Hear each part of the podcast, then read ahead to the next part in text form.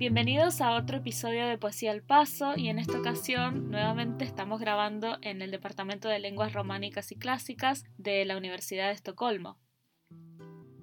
Despertar, despertar con un rumor en la nuca, llevarlo a la ventana, bajar con él por las escaleras, caminar hasta el metro, sin lograr apaciguarlo, entrar en el aula mordiendo una manzana, sentir las ráfagas, la neblina, el inabarcable vacío en el cuaderno y el rumor continuo de un mar que mantiene a flote, aunque el horizonte se haya tragado al viejo limonero, el barrio, el padre, la madre, el hermano y del alma al compañero.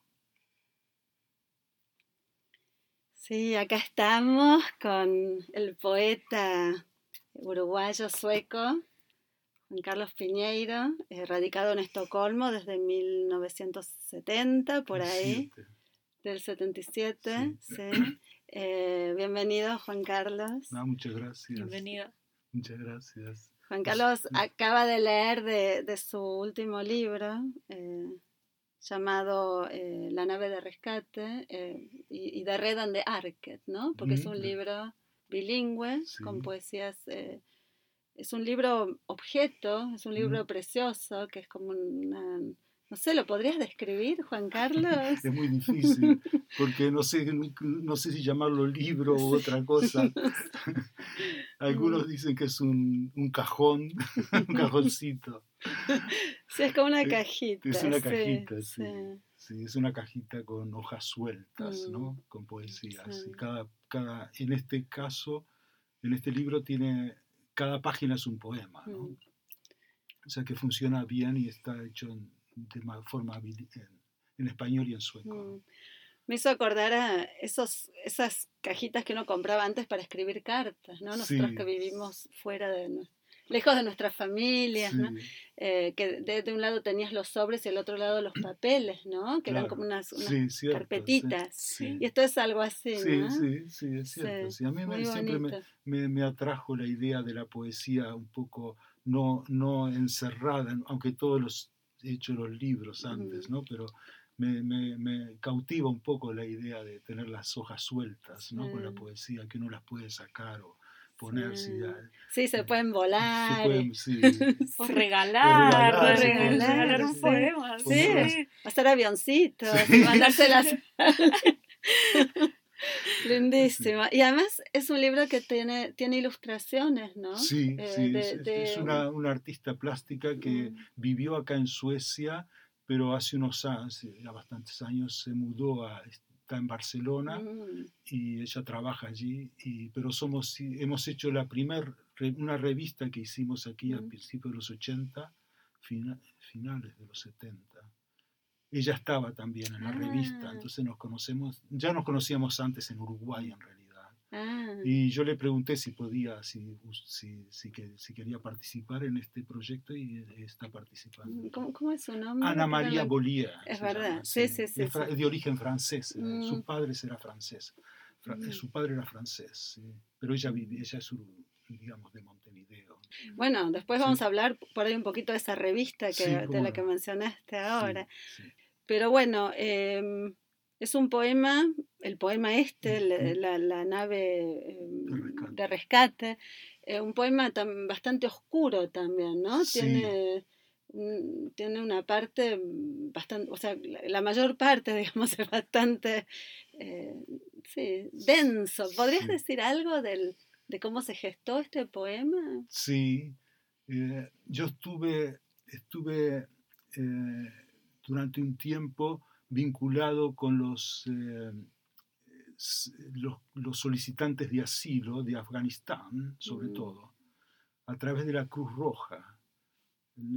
Los, la Cruz Roja que necesitaba eh, voluntarios para tratar de hacer actividades con, con, los que estaban esperando la respuesta de migraciones, que pasan meses y años y están sin, sin ninguna ocupación y, organizaron al final una especie de Sprock Café, de café de lengua.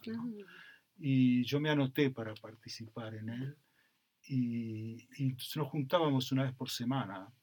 Con, yo me juntaba con ellos y tratábamos de comunicarnos, ¿no? Mm. Como a veces con gestos, otra, porque hablaban muy, a pesar de que habían estado más de un año aquí esperando, la respuesta no, no podían estudiar, no podían hacer nada. ¿no? Mm. Estaban solo en un hotel y entonces, bueno, algo, alguno hablaba un poquito más que otro y nos, nos comunicamos bastante.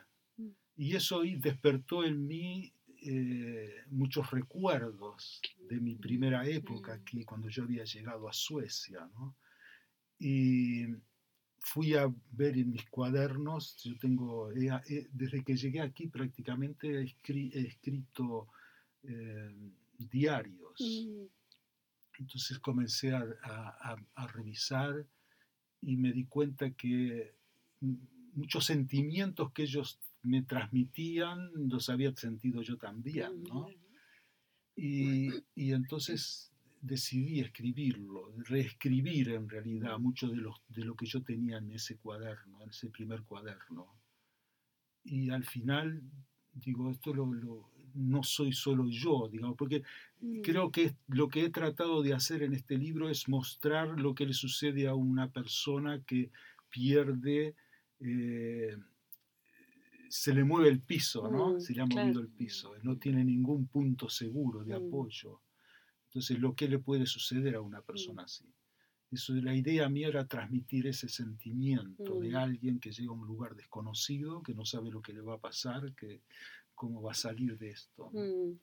Y, y, por eso lo hice, digamos. esa es la intención mía, digamos, como de alguna manera eh, pensando en los refugiados, mm. no en los refugiados, porque ellos todavía no, son, no eran refugiados, y la mm. mayoría al final creo que los expulsaron. Se tuvieron que Sí. O sea que, y a mí, digamos, yo viví, es, mucho, tiene mucho con lo que yo me pasó en ese primer tiempo, mm. que fue el más difícil para mí, ¿no? en mi mm. experiencia.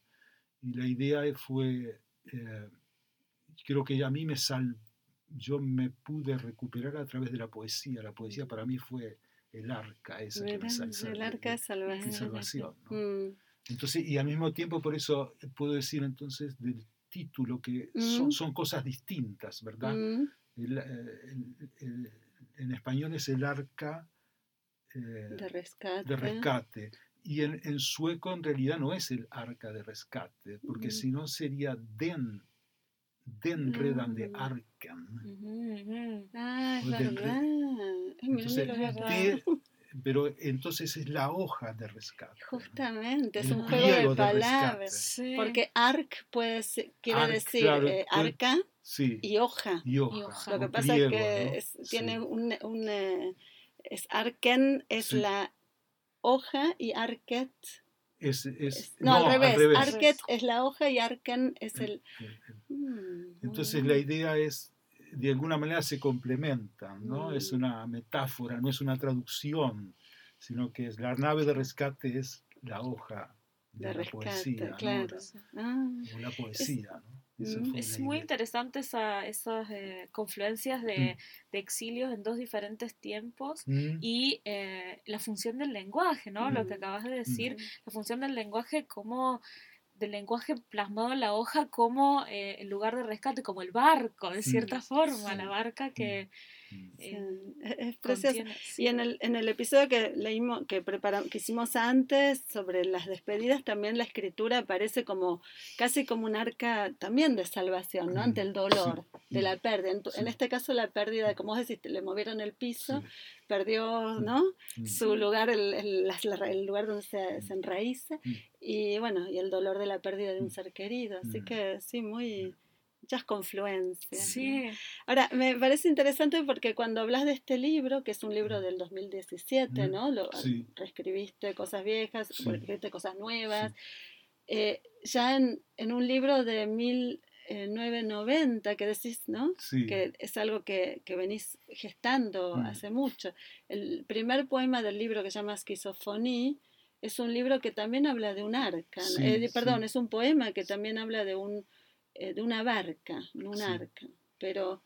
Eh, sí, pero es la, la, barca sí, sí, es un, el tema ya estaba ahí en vos desde, desde temprano. Y no era consciente para nada. Si tú no me lo dices, no, yo lo había, lo, había olvidado, digamos, porque no lo tuve presente en ningún momento. ¿no? Cuando escribí esto, no tuve presente ese poema. ¿no? Increíble. Yo, claro, yo cuando leí tu libro, mm, este último, mm. el, eh, La nave rescate, después volví a releer poemas viejos, o sea, los libros viejos que tenía tuyos y me sorprendió muchísimo que además es el primer poema de ese libro de 1990 que abre el libro. Así que, Azucena, vos tenías un poema de ese libro de esquizofonía, ¿no? Para leer. Sí, me gustaría leerles el, poema número 16 del de, eh, libro Esquizofonía y yo tengo una edición eh, bilingüe, que mm. después vamos a comentar un poco eso de trabajar entre dos lenguas. Pero primero les leo el poema. Es el poema 16, como dije. Contra los márgenes de lo posible, en un guiño cómplice, se prepara poco a poco tu cuerpo. Estímulo para una sonrisa mordida en los nacimientos del invierno. ¿Para qué, si no fuese pájaro el dolor, sed los desgarramientos, fuese luz el temblor del deseo, la incesante precariedad del amor y los encuentros? Afuera el agitado devenir, trenes fugaces atrapados en la armonía siniestra de los relojes. Divertimiento en zona hurtada a la inocencia. Afuera no se oye sino el ritmo programado, embriones de una realidad destructora de sueños. Es un poco, es un poco, un poco negativo, Pero, sí. Pero bueno, eso fue la experiencia, un poco la experiencia de esa época también, mm. Sí, eso es lo que me, eh, mm. porque mm. cuando yo le, mi impresión de como lectora del poema era alguien que estaba dentro em, con el calor de, un cuerpo, el propio, quizás eh, otro en compañía mirando lo que pasaba afuera, como este, este eh, progreso maquinal, pero quería preguntarte cómo, cómo, lo, cuál fue tu, el motor que es, en realidad es parte de, de, un, de, un, de, un, poema un poquito más largo, ¿no? Digamos, porque está hecho en, en distintas partes. Y ahí creo que es como comienza allí y después continúa con el cuerpo, ¿no? Porque en los próximos hablo de, el, en el poema se dice que eh, abres tu cuerpo ante la realidad, ¿no?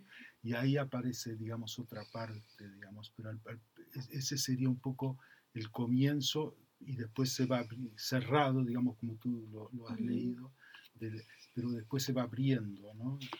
Pero hay un... Es, en realidad es, es, una experiencia, ese poema es una parte de un, como yo creo que les dije antes, de, un, de, un de uno de mis primeros paseos por Estocolmo, ¿no? que es en invierno. Era invierno. Era invierno, sí. Ah. Entonces eh, lo, fui lo fui escribiendo mientras caminaba. y, bueno, en la mente, ¿no? Después en casa lo escribí. ¿Y cómo fue esta experiencia o cómo, cómo la, la, has vivido, la experiencia de eh, escribir en español, en mm. el contexto sueco? ¿Cómo es la relación con las lenguas? Sí, bueno, yo he tenido muchos, al principio, bueno, yo no podía escribir. Cuando aprendí sueco, eh, me he tratado de escribir poesía en sueco, pero nunca me he sentido satisfecho. ¿no? He escrito algunos textos eh, directamente en sueco, pero nunca me sentí, no, no, nunca he sentido, incluso ahora que he vivido tantos años aquí, no, no siento que puedo dominar de la manera que yo domino el, castellano, digamos. Yo sé cuando estoy jugando con la lengua, ¿no? Cuando quiero decir una cosa, pero para decir eso digo otra. Y en sueco me falta esa eh, flexibilidad en el lenguaje, o sea que nunca, no, no, no, no, me satisface en general eh, lo que hago en sueco. ¿No? Y, lo, pero lo que yo he tratado siempre es de que sea que mi poesía sea también para el público o para digamos para los lectores suecos no porque yo estoy aquí siempre este, eh, eh, me he planteado que donde yo estaba ¿no? entonces a partir de, esa situación yo siempre quise que se abriera mi poesía al, mm. medio sueco por eso traté siempre de que fuera eh, eh, interpretada o traducida al, sueco. Mm. Bueno, la diferencia es con este último libro, ¿no? que yo lo, digamos, como estaba urgenciado, digamos, fue una cuestión de urgencia, fue el libro que yo escribí más rápido, porque en general para mí sacar un libro me lleva años, mm. pero la, la, nave de rescate, ah, bueno, yo tenía, digamos, un borrador, se puede decir, ¿no? Viejo, pero después cuando empecé a escribir estos textos, los escribí en, poco, en pocos mm. meses, en, en una primavera. Y, y durante el, verano lo, lo, escribí en sueco porque no podía conseguir a alguien que me tradujera. Claro, ¿no? Entonces digo, esto yo lo puedo, lo voy a tratar de hacerlo en sueco y al final lo hice y me quedé, con este me quedé satisfecho. Tuve ayuda de un amigo sueco, ¿no? Mm. Tuve ayuda de un amigo para corregir, para este, pero al final esto, pero este tipo es un poco distinto, esta mm. poesía con otra que yo he hecho y con, digamos, eh, no, aquí, digamos, yo puedo, pude hacerlo, pero no creo que pueda hacerlo con otros. Mm. Digamos, no sé. Claro, porque además quizás tu, tu relación con los chicos afganos mm venía, por más que ellos no hablaran sueco, venía desde el sueco más que desde el castellano. Ah, sí, claro, O sea que ya tenías como algo con el, ahí ya una cuestión ya casi afectiva desde el sueco, digamos, ¿no? Sí, es cierto. Así que eso es interesante, que te permitió escribir. Sí, es verdad, sí. ¿Puedo leer un par de poemas de ese libro? Sí, cómo no. Eh, son de los, de los primeros, de las mm. primeras hojitas. Eh, un, bueno, leo uno, ¿no? Dice, Recién llegado a espacios donde deprisa maduran inviernos en las sienes y florece la incertidumbre. Con forceps te trajeron a un rincón insólito del universo. No es desidia lo que te impide descifrar las palabras de una curiosa vecina, es que agoniza tu alfabeto y te sorprende, lo mismo que el susurro de su peculiar saludo. Uno más. Amanecer en una vida entre paréntesis, frente a los frutos del progreso. Cada mañana aterrado ante el otro y ante tu semblante en el espejo. Sabor amargo en el ahora que expulsas con el aliento, como el agua por las branquias de los peces sí, yo creo que se siente esa sensación que mm, decís, mm. ¿no? De estar como arrancado, como... Entre paréntesis. entre paréntesis, ¿no? Sacado con forceps, o sea, una, una, una violencia y un, mm. sí, un estar arrancado. ¿no? sé si podemos hablar un poquito de, la, de las revistas y después retornamos otra vez a la poesía. ¿Cómo no? Eh, porque vos ya lo mencionaste hace un ratito, mm. eh, fuiste mm, en los años 80, fin de los 70 quizás, pero 80 no. 80, 80. Sí, fuiste, estuviste, fuiste, fuiste director de una revista. Ah, director. No.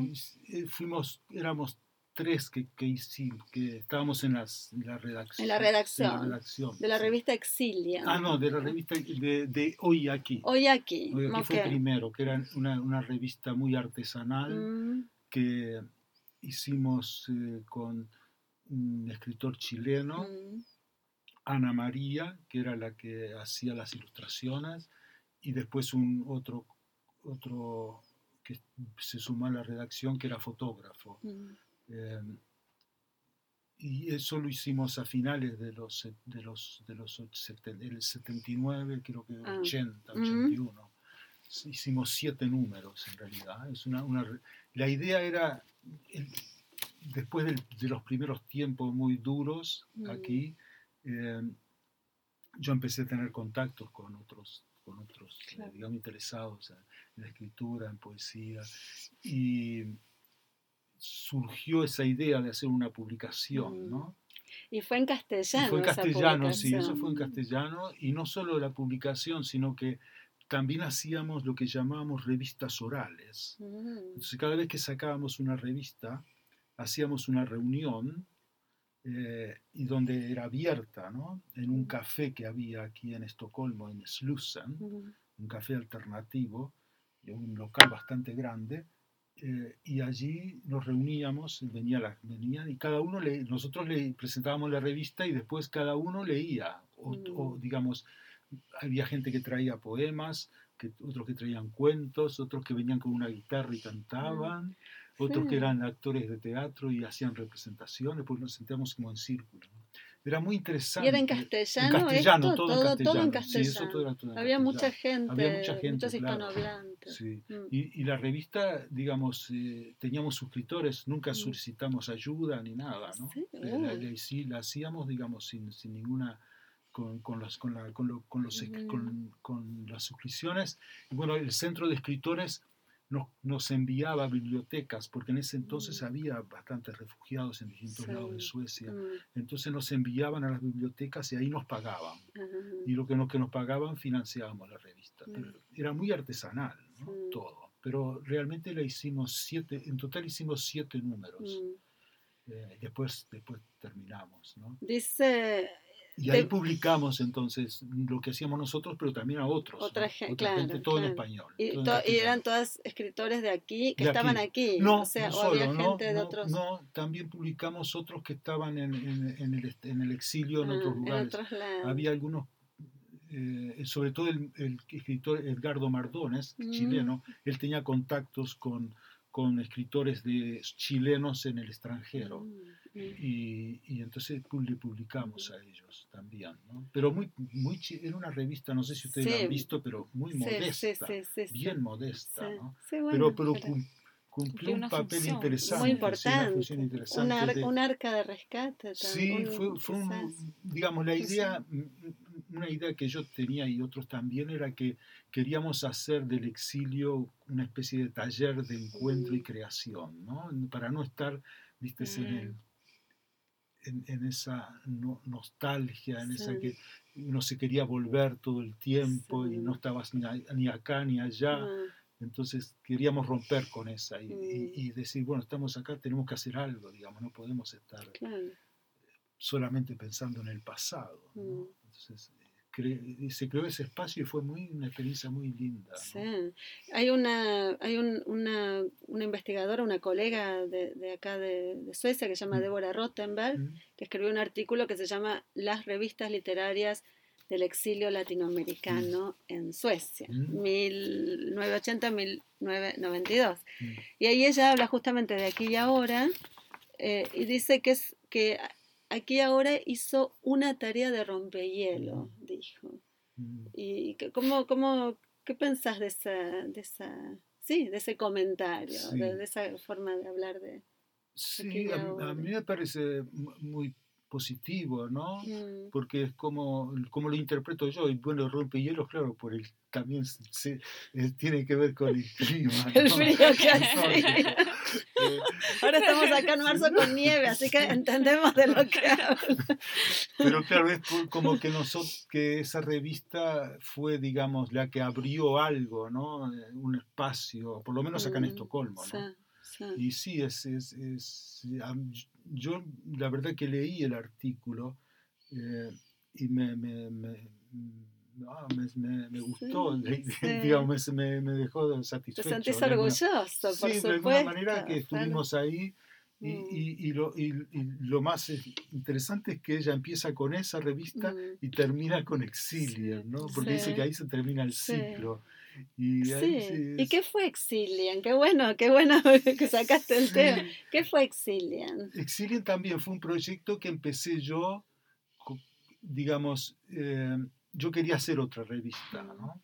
Pero quería hacer una revista ahora bilingüe, Mm, entonces con suecos, ¿no? No quería hacer solo para el gueto, Claro. sino quería trabajar con, con los suecos también. Así que conocí a un, a un, a un, a- un muchacho que escribía poesía, un sueco que era actor también de teatro, escribía y escribía. Conocí a, a, otro argentino que no, la verdad que no sé si escribe, creo que sí, pero oculto, pero era muy culto y mm. muy bueno para analizar textos literarios. Mm. Entonces él iba a ser nuestro, yo lo pensé que él podía ayudarnos en la selección de textos mm, para publicar, ¿no? Más él, eh, él era latino, es latino. Y bueno, y con el sueco y, y, una muchacha sueca escritora también, o escritora poeta. Eh, y, al final sí empezamos a conversar y, y, al final nos decidimos hacerlo, ¿no? Y teníamos también, éramos sin ayuda lo hicimos, ¿no? La revista.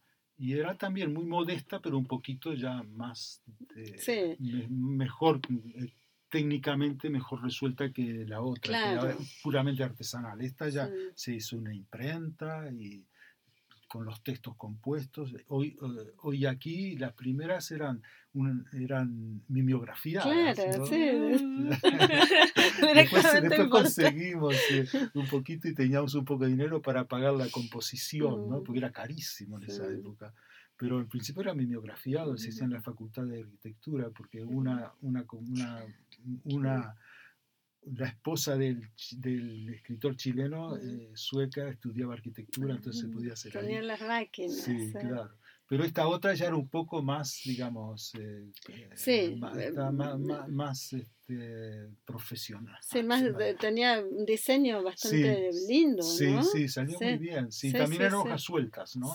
Y eran bilingües, entonces publicamos latinos eh, los latinos que estaban acá, en general casi todos los poetas que vivían acá en Suecia, latinoamericanos, creo que los publicamos.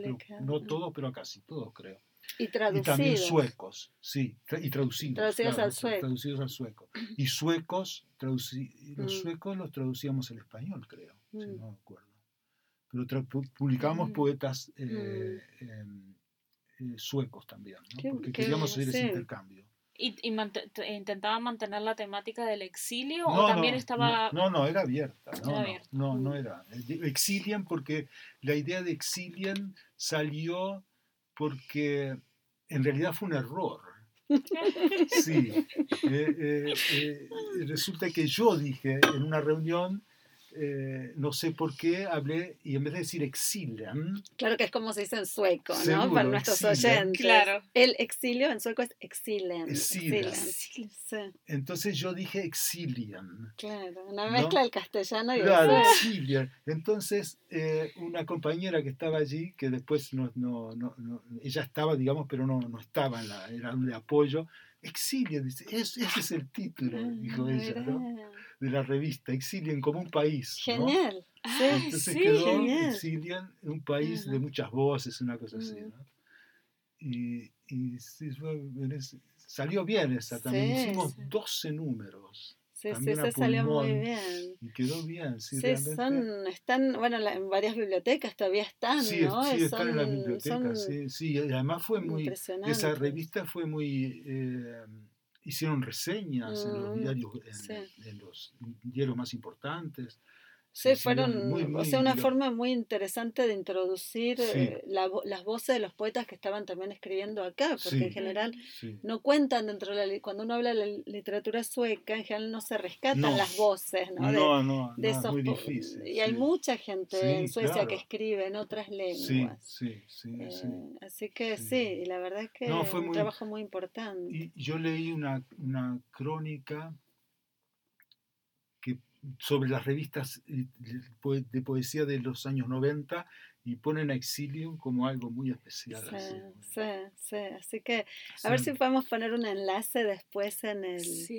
o algo para que se pueda ver algo más sobre estas revistas, ¿no? del, del, artículo ese podría ser. El del artículo lo podemos poner. Sí, el enlace al artículo y, el, ver si hay un enlace para donde se pueden... Aunque sea para verlas, ¿no? Para sacar una foto, podríamos y poner, bueno, eso lo podemos hacer. ¿Ustedes tienen la revista? En la, en la Gotemburgo está, en la biblioteca sí, sí, porque había que mandarla, sí. Sí, claro, sí.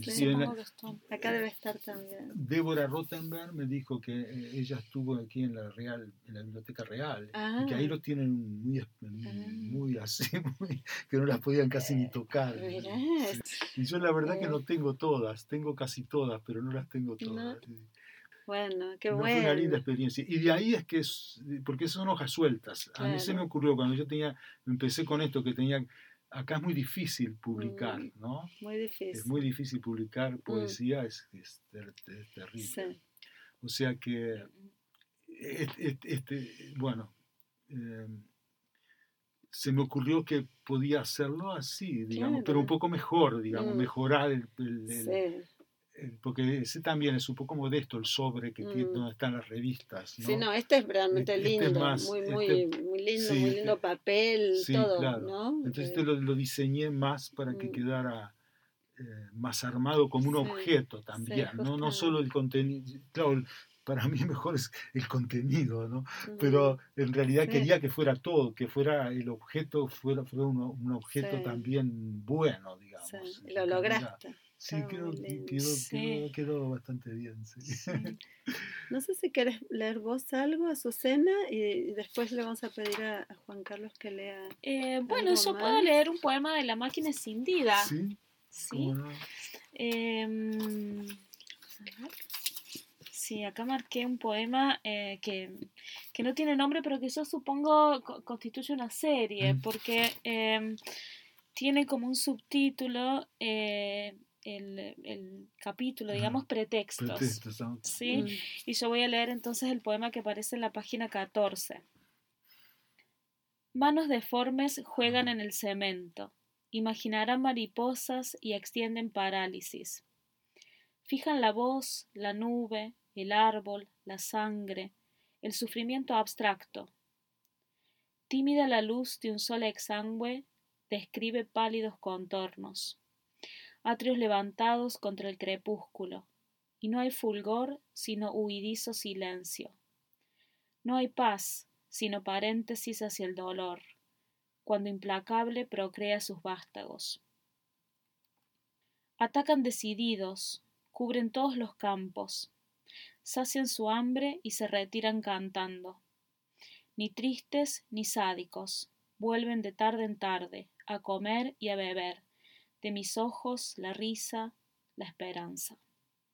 Mm. Me gustó mucho la, imagen de las manos, mm. por eso lo, elegí, ah. que es mm. como también una algo que me parece que se repite en tu poesía, lo de la corporalidad, el cuerpo, el cuerpo de la hoja, el cuerpo humano, eh, esa una mezcla un poco contaminante y promiscua a la vez y también muy, muy, eh, muy amorosa. Eh, las figuras del cuerpo humano, partes del cuerpo. Mm. Por ahí vos tenías unos poemas que querías leer o que no sé si querías, pero que nosotros queríamos que vos leas, que te pedimos que elijas. Y creo que no entiendo, no sé muy bien cuál es la relación entre es Azucena ahora leyó de la máquina escindida. Y, vos ahí también tenés un libro que se llama La máquina escindida, y pero no son lo mismo. Sí, no, lo que sucede es que estas son las primeras ediciones ¿no? De La máquina escindida, que salió en tres partes. Y cuando se hicieron 20 años de la primera, entonces en Uruguay y publicaron esto que son las tres partes juntas. Ah, ¿no? O sea, es una reedición, pero una de, la, de, la, de la Y yo agregué aquí, en realidad, unos poemas que habían quedado fuera, mm. ¿no? De esa época. ¿Y este de qué este año? Entonces, ¿en qué año se publicó? Esto salió en el 2002. Okay. Mm. Si, no recuerdo, creo que sí, en, o en 2003 porque salió en 1983. Sí, no, 2003, sí, 20 años. ¿Y, eh, ¿Y, es ese tu primer libro, libro o tenés un, un no, el primero es este, el primero es ese, ¿no? Ah, eh, es, ah, ese, ese, claro, que se llama también La máquina encendida, sí, era. Sí, sí, es el lo que pasa es que son los tres, en realidad esta es la tercera parte y no le quise poner la máquina. En realidad se equivocaron aquí, la editorial tenía que haber puesto La máquina encendida 2, ¿no? Ah, claro. porque no son los mismos poemas, mm. son distintos. Mm. Bueno, bien escindido, o sea, quedó todo, quedaron como tres libros de... quedaron bien escindidos. En realidad esta idea yo la tenía en Buenos Aires. Fue acá dice, ¿no? Porque yo les conté a los del editorial, creo que dice ahí, no sé, si pusieron ahí algo de eso. Porque lo inicié en realidad en Buenos Aires. Eh, hay algunos poemas que escribí en Buenos Aires. Antes de llegar a Suecia. Sí, antes, de llegar a Suecia, ahí, ¿no? Claro, porque lo que Ah, mm, perdón. No, no, que me mm. acordaba que, que el crítico sueco, mm. que también es poeta, que se llama Ulf Eriksson, habló del libro La máquina escindida como un, un clásico contemporáneo, ¿no? Es la máquina, se refiere, era de la máquina escindida. Sí, sí. Así que es el juicio de, de él. ¿eh? Y se refiere entonces a... Se refiere a, a, estos, todos porque él, conoce las, las partes, bueno, creo que en español también, porque él habla español. Sí, él habla y lee español. Él conoce, conoce todas, creo, porque él ha, seguido mis mm, trabajos y ha comentado antes, entonces él los conoce. Claro. Así que bueno, nos, entonces por eso nos encantaría escuchar que leas un, uno o dos poemas de, de, La máquina escindida. Y vas a leer de la edición de Uruguay, ¿no? De la edición uruguaya, sí. Mm. Mm. voy a, voy a, bueno, voy a leer. Eh, ella pone alas en la nieve. En la rama nevada su dedito pone alas para abrir con su adolescencia un espacio tierno entre un nosotros fragmentado. Ella pone canciones, escobas, maravillas, y los negros que nunca vimos pero imagina, pone también para que contemos sin maldecir, para que digamos el ojo mío, nuestro, vive en otras miradas. Ella, ella pone alas en la nieve y en la noche temprana, si dijera amor, danzan lágrimas. Qué lindo. ¿Tenés otra marcado para leer? Lenos una más.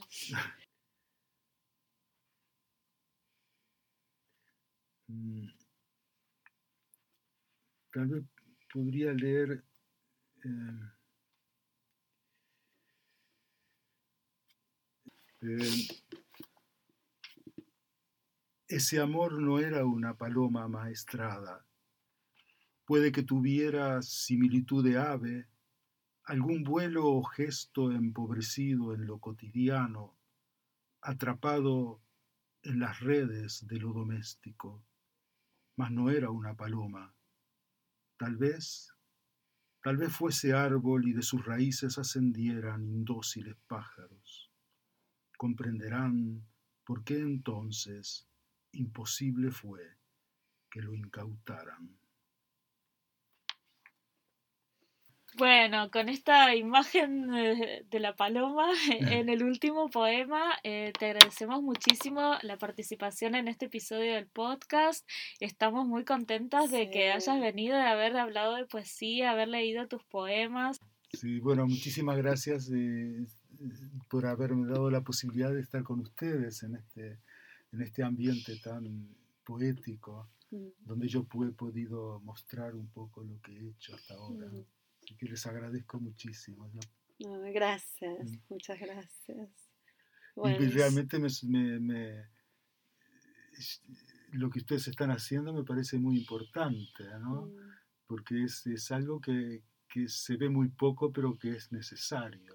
¿no? O sea que mm, espero que puedan tener fuerzas y, y continúen muchos años. Gracias, es nuestra forma de hacer las, las revistas Exilien y, no sé, aquella hora, pero con los nuevos medios. Sí, pensaba ese formato de que hablaste eh, revista oral, de que de cierta forma el podcast es una especie de revista oral, con hojitas sueltas, eh, desarraigadas que vamos leyendo.